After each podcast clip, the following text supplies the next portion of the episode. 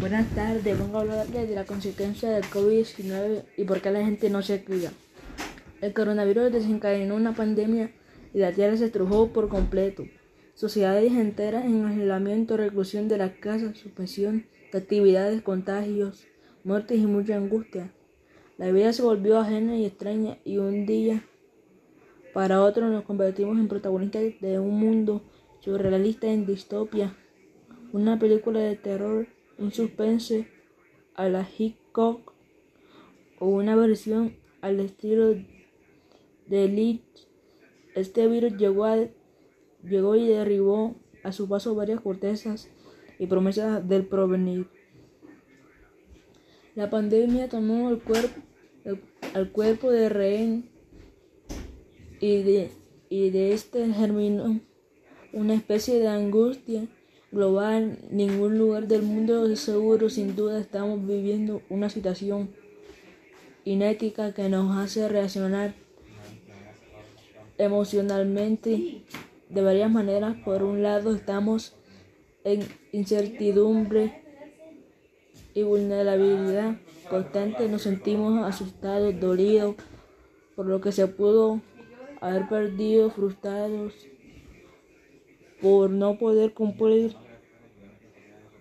nuestros deseos de forma inmediata, enojados por el cambio, temerosos frente al contagio, que alguien que, se, esté experimentando todas, las, todas estas emociones puede atacar las reglas y las normas de la asistencia de salud.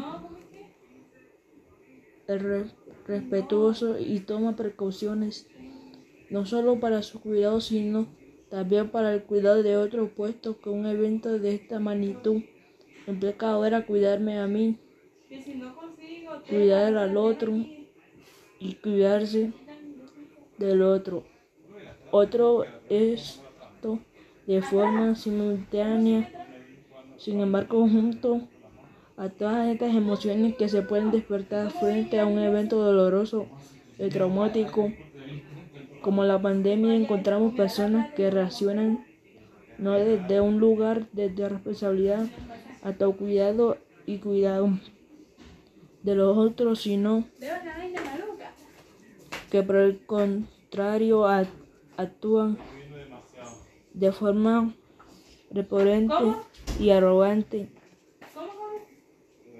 Sin embargo, juntos a todas las emociones pueden despertar frente a un evento doloroso traumático como la pandemia encontramos personas que reaccionan que no, que no desde un lugar de responsabilidad, autocuidado y cuidado de los otros, sino que al contrario actúan, actúan reaccionan no desde un lugar de responsabilidad, autocuidado y, y los otros, sino que por el contrario de forma proponente.